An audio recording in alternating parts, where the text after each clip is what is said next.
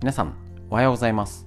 5月25日木曜日第527回手作り構想ラジオ。本日も笑顔でよろしくお願いします。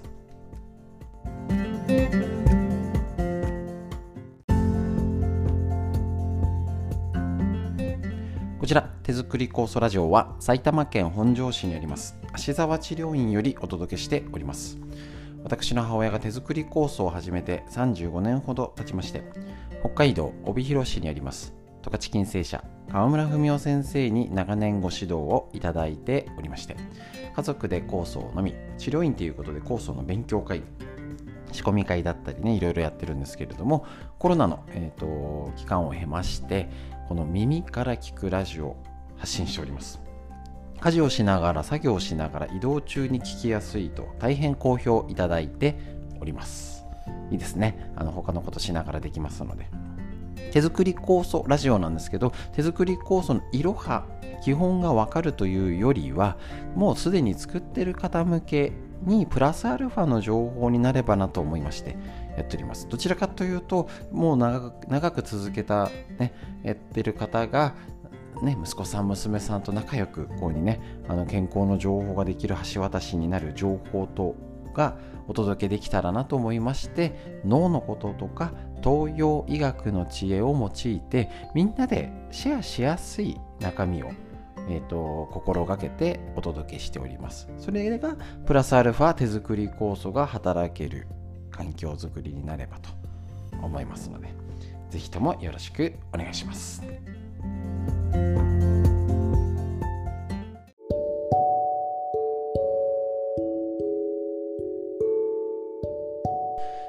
それではフリーのお話になりましてもう天気の話はしたくないなと思ったらまた今度台風が来るって言うじゃないですか。もうとことんですのでとことんやりましょう。天気対策です。ね。あのあじゃねこじゃね言ってもしょうがないんで。昨日気圧の変化のことを言ったんですけれども低気圧女子の処方箋こちら、えっと、お越久美先生のこちらの本からですね、えっと、季節によ、えっと、低気圧が来ると,、えーと、症状だと頭痛とかめまい耳鳴りとかなるんですね。この低気圧女子のチェックリストをして要はこれだと酵素が効きにくかったり体を温めてもなんか温めづらいとかこれが特に女性は生理が重なると調子が悪くなるっていうのでもうとことんやりましょう。はい。ねもうだって15度寒暖差あるとか黄砂が飛んできてとかまた台風まあどこまで影響あるかあれにしてもぐちゃぐちゃ。で本当にね体調崩す方が多くてですね、えっと、治療もキャンセルが出たりしてるぐらいですね。余計その激しいとそうやって現れたりも今日見てくださいが出てきたり結構スケジューリングが結構ねそれバタバタするっていうとあなるほどそういう人増えてるなってすごい分かります。低気圧チェックリスト。えっ、ー、と自分123456789あるので、えーと、当てはまるかどうかチェックしてみましょう。自分の体調の変化で天気を読むことができる。雨が降る前もしくは降ってる最中に頭が痛くなることがある。天気によって憂鬱になったりイライラすることがある。天気が悪いと体がむくむ気がする。体調を崩しやすいもしくは気分が憂鬱になりやすい時期がある。新幹線や飛行機などの乗り物に乗るときに具合が悪くなることがある。ストレスを感じやすい季節の変わり目は風邪をひきやすい。高山病になったことがある。日常生活が不規則な方だ。一つでも二つでも三つでも当てはまったらもうあなたは低気圧女子もう今女子じゃないですけどね。男性もですけど。で昔はあのー、多分心筋梗塞とか脳梗塞とかその病気のは昔から季節のあれどっか親戚んちのなんかトイレに貼ってあったのなんか冬のこの時期はこの病気が多いなんとかカレンダーみたいになったんですけど昔からもあるんですけどその女性の不定収素生理との関わり自律神経っていう多分研究する人が少なかったのかな。ですね。なので今は、えーと、自律神経のあるいっぱい本出てますね。小林博之先生これ本も監修してるんですけどこういうことがねいろいろ自律神経と天気は密接だよってこともねあのー、分かってるし生理とかホルモンバランスで乱れやすいっていうのももう当たり前になっております。なので、えーと、結構まだいらっしゃるんですよね。天気との関係いや考えたことないです結構初めての方でああそういうのあるかもしれませんよねみたいな感じじゃなくてもうスキルとして天気と影響あるよねってことはもう当たり前にきっとなっちゃうでしょうし昨日話した中身って別に特別なことじゃないんですよ。あ温めてえっ、ー、とねあのマッサージすればいいねっていうことぐらいはスキルとして普通にきっとねこういう情報もね常識が変わってくると思うので是非皆さんねそういうことも考えていろいろね試してやってみてください。でそれをどう酵素に活用するのか。逆に酵素が効きづらいんだなと思って量が多めに飲むとか普段はやってないけどお腹に塗ったりとか首に塗ったり。特におすすめは首自律副交感神経である首と仙骨のところ。やるといいです。しやっぱお腹ですね。この辺りを酵素塗ってねあのー、お風呂で酵素塗ってそのままジャボンってしちゃえばね流れますので。そういうことも試してやることで体を元気ねあの天気はしょうがないんですけどじゃあもう寝てればいいかってわけにもいかないのでね。少しでもそうやって工夫して動く。ストレッチでもよく言ってますけどね。楽になって動く。そういう体をすると酵素がちゃんと武器となりそう結構ねあれなんですよ。どんな時でもいつも同じ時間で同じように一律でずっと飲んでますって人よりいい加減に飲んでる人の方が変化ありです。是非試してください。えっとフリーの話以上です。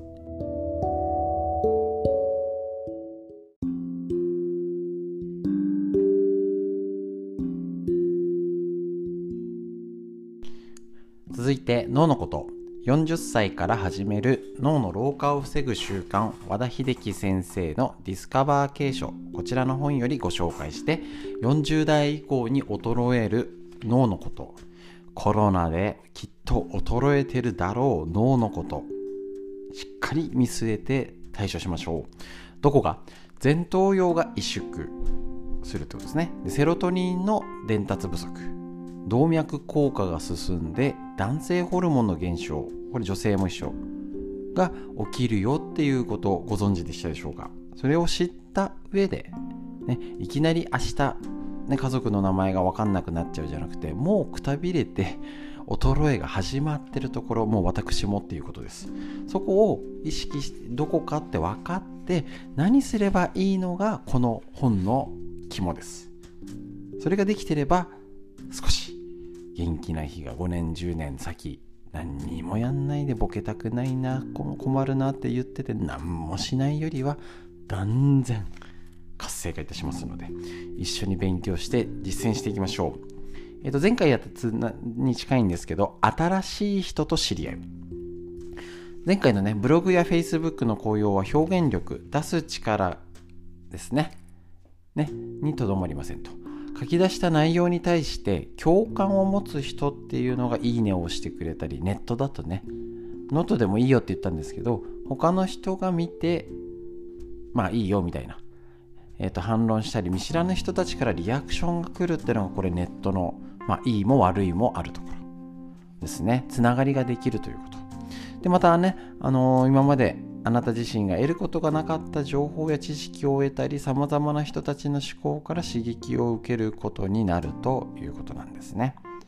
そしてそのネットワークによって新たな気づきを得たり未知の世界を知ることになったりあなたの奥深くに眠っていた才能や可能性が呼び覚まされることもあるということなんですね。さらに実は脳というのは他人とのネットワークから大きな快感を覚えより活性化するものなんですね。だから自分一人でなんとか脳を元気にしようっていうんじゃ足りないと。他人とのネットワークこれ大事なポイントですよね。逆に言えば無口になって人と話さなくなった生活ブログやフェイスブックなども利用せずこれまでの枠を出ない付き合いしかなくなってしまった生活の中では脳はしょぼくれどんどん縮んでいってしまいます。やばい。ただでさえ増ええっ、ー、といろんな人と出会うのが増えなかったら減るだけですよね。何にもしなかったら増えないしだんだん減るし。人とのネットワーク特にこのコロナ禍を経てその人付き合いがねある意味厳選されたって人もいるかもしれない。無駄な付き合いが減ったりね。そうすると無駄な付き合いもあの脳の活性化にはちょっとね良かったかもしれないんですよ。ああ楽だって人と付き合うのも大事。だけどやっぱりあるある程度の刺激でちょっとめんどくさいなとかお葬式とかね。あなんか疲れて変に疲れちゃったなっていうこともないと脳はしょぼくれどんどん縮んでいってしまいます。だから新しいところ新しい人を知り合うっていうのを無理なくここならいいかなとか、ね、そういうんだったり、あのー、全く新しいじゃなくてもいいじゃないですか。昔よくつるんだりとか親戚とかでもあったけどちょっと最近連絡取ってないけど久々どう？っていうのでもいいじゃないですか。それすぐできそうじゃないですか。く会ってないね元気って電話するだけだったら今日にもできますよ。案外ね自分からって動いてないんですよ。来たらああこうだったよってあるかもしれないんですけど自分から連絡する自分から誘うってないじゃないですか。だからねそういう人とのネットワーク脳のためにこれからを元気でいるために何かやれること考えていきましょう。脳の話以上です。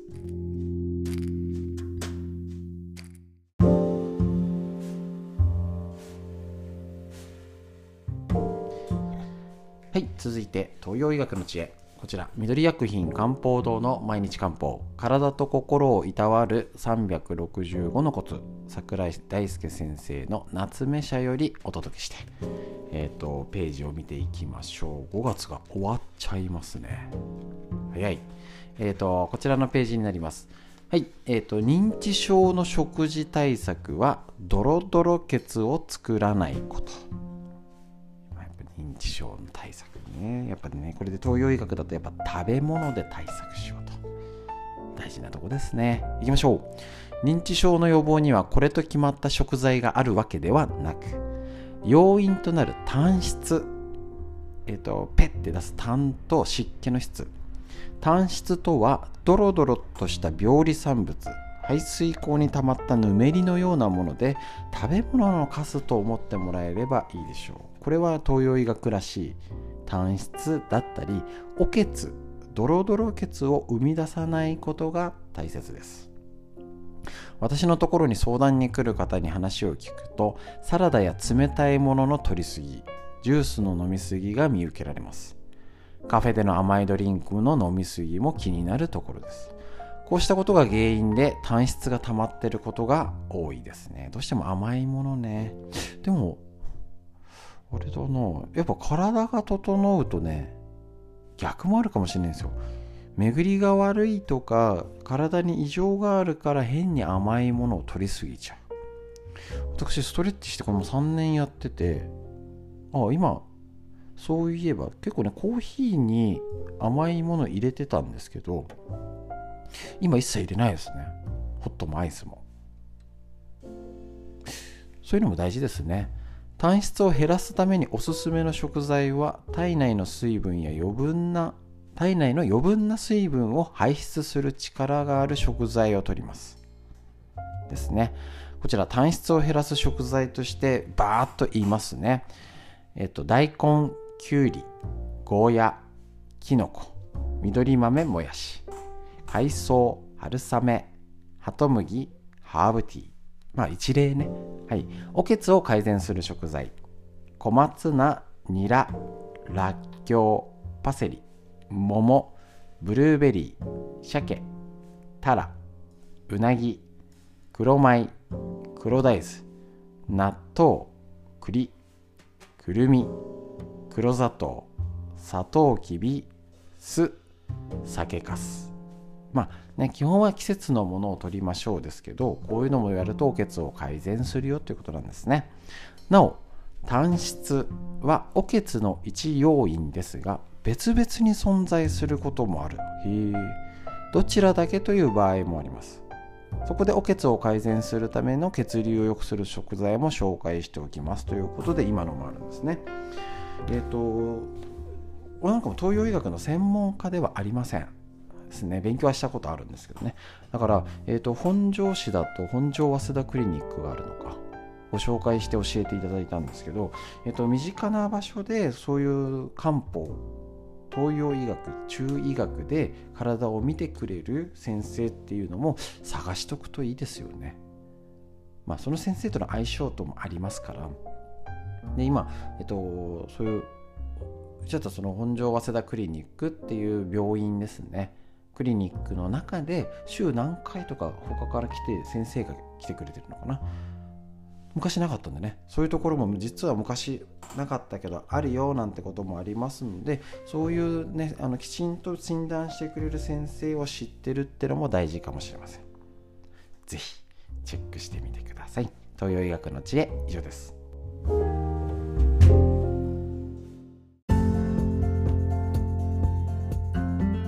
はい、ということでいかがでしょうかということでですね、えっ、と、新しいお知らせで6月15日に池袋でちょっとストレッチ、新しいやり方でやってみます。ね、出張治療も、えーと、再開してるんですけれども、えーと、こちらでは、えっ、ー、と、5、6人かな？えっと、ライブ配信はしないで、もうとにかく基本のストレッチのチェックやります。でなんかみんなでワイワイ楽しい時間過ごそうねみたいな感じです。なのでぜひですねえっ、ー、とみんなでチェックしてやっぱねちょライブ配信だけだとしっかりがねお伝えできません。限度がある。なので実際やるとねもっと効くやり方教えちゃいますのでぜひぜひねえっ、ー、と時間がある方少しね外に出て人と交流する機会にもご活用ください。録画版は撮りますのでえっ、と復習できるように用意しておきます。ただライブ配信はしないと。で、えっ、とちょっと今新たな出張治療の場所で全部じゃないんですけど今池袋と相模大野か。でえっ、といきなり治療っていうんじゃなくて友達とね2人とか3人とかで池袋でもいいんですけど2人とか3人で一緒にストレッチを教わりたいグループレッスンですね。での少人数バージョン。パーソナルの2人バージョンするのかな。でちょっとその後半30分ずつ治療を受けたいっていうのも組み合わせてできるようにそうすると一緒に来て、えー、えーとみんなでランチ食べて、えーと、のんびり、えーと体も元気にして帰ろうっていうプランが組めるっていうので、えーと、ちょっとやってみました。興味がある方は聞いてみてください。ご夫婦ご夫婦家族とかねそういうのでも大丈夫ですのでぜひよろしくお願いします。ということで、えーと、最後に深呼吸しましょう。息吸って吐いて肩回して天井見上げましょう。息吸って吐いて素敵な一日が始まりました。皆さんにとってより良い一日になりますように。本日も最後までお聴きくださいましてありがとうございました。